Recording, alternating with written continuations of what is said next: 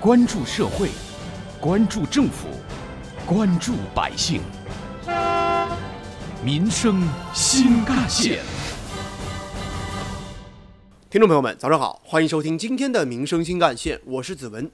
随着公共场所服务大提升的推进，浙江把最多跑一次改革的理念、方法和作风延伸到了更多的公共场所。群众的吐槽和投诉化展成为了改革的动力和源泉，推动公共场所向着一流的目标不断的改进。比如说，去年以来，杭州的火车东站通过微信公众号来收集群众的意见和建议，其中群众反映最为强烈的就是要提升公共服务的便利化水平。站在群众立场，杭州火车东站开始想办法。杭州东站站长裘威表示。为了真正做到政府干的就是群众盼的，东站在人流密集的地方呢，设置了大型的展板，邀请旅客和群众共同扫码监督，促进改革评价和成效。从去年打响浙江公共场所服务提升当头炮以来，杭州东站便利化水平明显提升。比如说，停车可以实现先离场后缴费，高铁下来之后直接上地铁可以实现免检换乘。这就意味着出站可以零等候。杭州东站枢纽管委会综合科科长江英豪。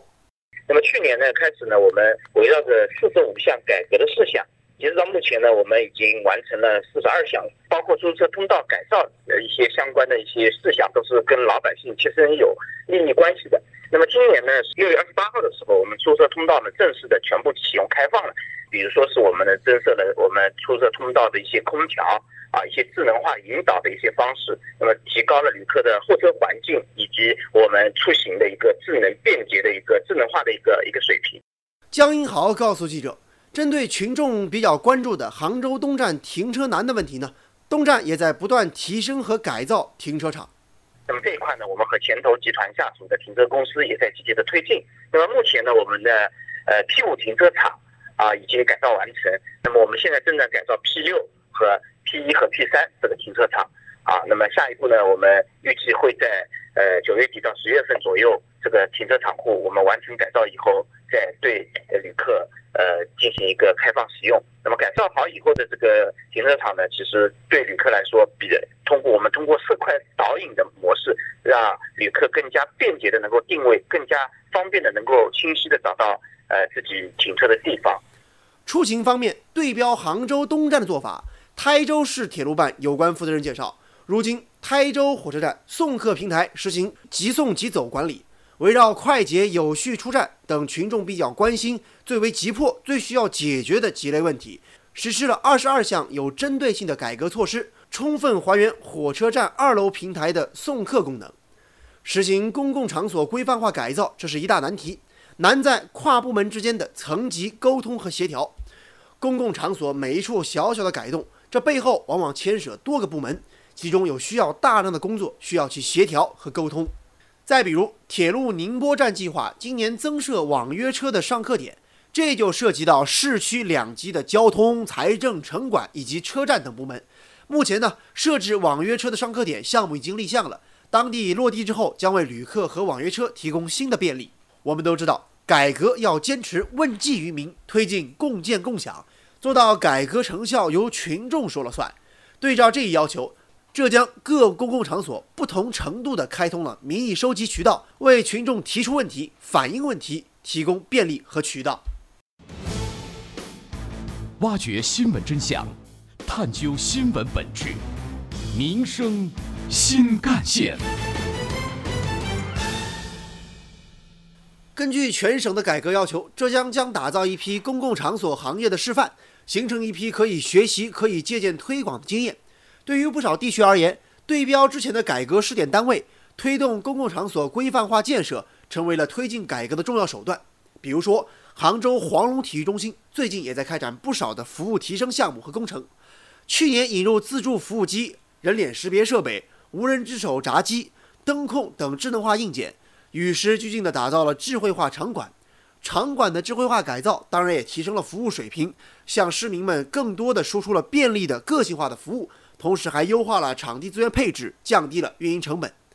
提高公共场所的智慧化水平是公共场所服务提升的重要要求之一。随着改革的深入，不少公共场所也开始聚焦智慧化。比如，从2018年4月起，浙江的公共图书馆整体对接第三方信用机构，向省内的读者推出了信用加互联网加服务的信阅服务。只要用户的支付宝芝麻信用满了550分，就可以在线办理读者证，开通借阅功能。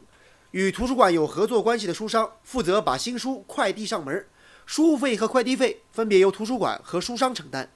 数据显示，服务开通至今，浙江图书馆共新办了一百七十八万多张读者证，其中百分之九十九点四以上都是通过线上渠道开通的。截至目前，这个项目的用户已经覆盖了全国的三十一个省市区。全国用户总共借阅书籍达到四十七万余次，但是不可否认的是，在扩大资源共享的同时啊，一些新的问题也在产生。比如说，以文献资料为例，目前杭州、宁波等地的图书馆呢，都购买了相关的文献数据库，以供市民免费查阅。改革也要求建立全省公共的图书馆数字资源联合采购机制。那么，如何避免重复采购？如何避免采购产生的浪费和重叠呢？这是一个全新需要探索的问题。挖掘新闻真相，探究新闻本质，民生新干线。接下来，我们把视线转向台州。台州市天台县平桥镇开展了农村公厕服务提升行动。在以往让人捏着鼻子过的农村公厕，如今呈现了一番新面貌。接下来，把视线转向医药卫生战线。台州市中医院副院长张明彪最近每天都能遇到从一路之隔的椒江体育馆步行来看病的患者。由于医院内停车位紧缺，台州市中医院和一路之隔的椒江区体育馆达成了协议，体育馆停车场向中医院患者免费开放，而医院则对体育馆的健身提供技术指导。有关于我们今天关注的浙江公共场所服务提升，将群众吐槽投诉化为改革动力的内容，接下来您将听到的是。本台特约评论员、浙江大学社会治理研究院副院长沈永东老师的点评：浙江省在“最多跑一次”改革中明确提出了整体性政府的改革理念，强调政府作为一个整体性组织的责任，要求呢以民众需求为导向，以部门间的协调来代替民众在部门之间的一个奔波。那么，公共场所服务呢？大提升是最多跑一次改革的延伸扩面，产生了一些非常重要的撬动效应，包括对公共场所服务当中的一个部门间权力运行的运行的规范性与权力监督的公开化。在沈永东教授看来，如今公共场所服务提升遇到的问题也随着时代而改变，服务的理念、方式和层次当然也需要与时俱进。只有把改革放到当下的时代大背景下去考量、去推动，才能实现服务提升，惠及更多百姓。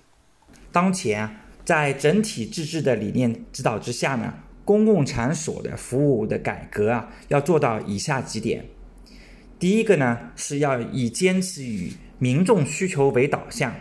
主动去探索民众对公共场所的要求与需求及其动态变化。作为呢，我们公共服务改革创新的一个着力点，实现从倒逼式的改革向自觉自为的自我改革进行转变和突破。第二点呢，推进整体自治，加强智慧化、智能化和先进技术在公共场所服务中的应用，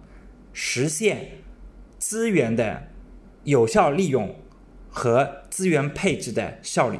第三点呢，嗯，要强调对广开言路、提升公众参与的积极性。那公共场所的服务改革呢，是一场以民众为中心的公共管理改革，需要突破和超越政府中心中心主义，通过倾听民众的声音，将民众的需求作为设计的一个核心的一个标准，通过民众与公共场所服务组织的一个共同生产。来最大程度的实现服务呢与民众的真实需求相匹配，这样就形成一个比较良好的呃一个良性的一个闭环式服务。有关我们今天关注的内容，人民网也曾发表评论文章，推进公共服务形成闭环管理。文章指出，民生需求日益多层次化、多样化，公共服务当然也应当拓面增效提质。一方面，服务质量要更加详细，操作方式应当更加精准；而另外一方面，要围绕群众需求，完善公共服务的全产业链建设。此外，还要完善相关的立法，强化监管，更好地保护各种公共设施，明确服务提供过程中各方的责任和义务，促进公共服务的全民共建和共享。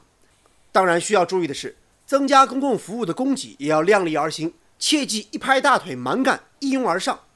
针对群众反映强烈的痛点、难点和堵点问题，一步步把工作做实，让每一分钱的公共投入都能实打实的增加百姓的获得感。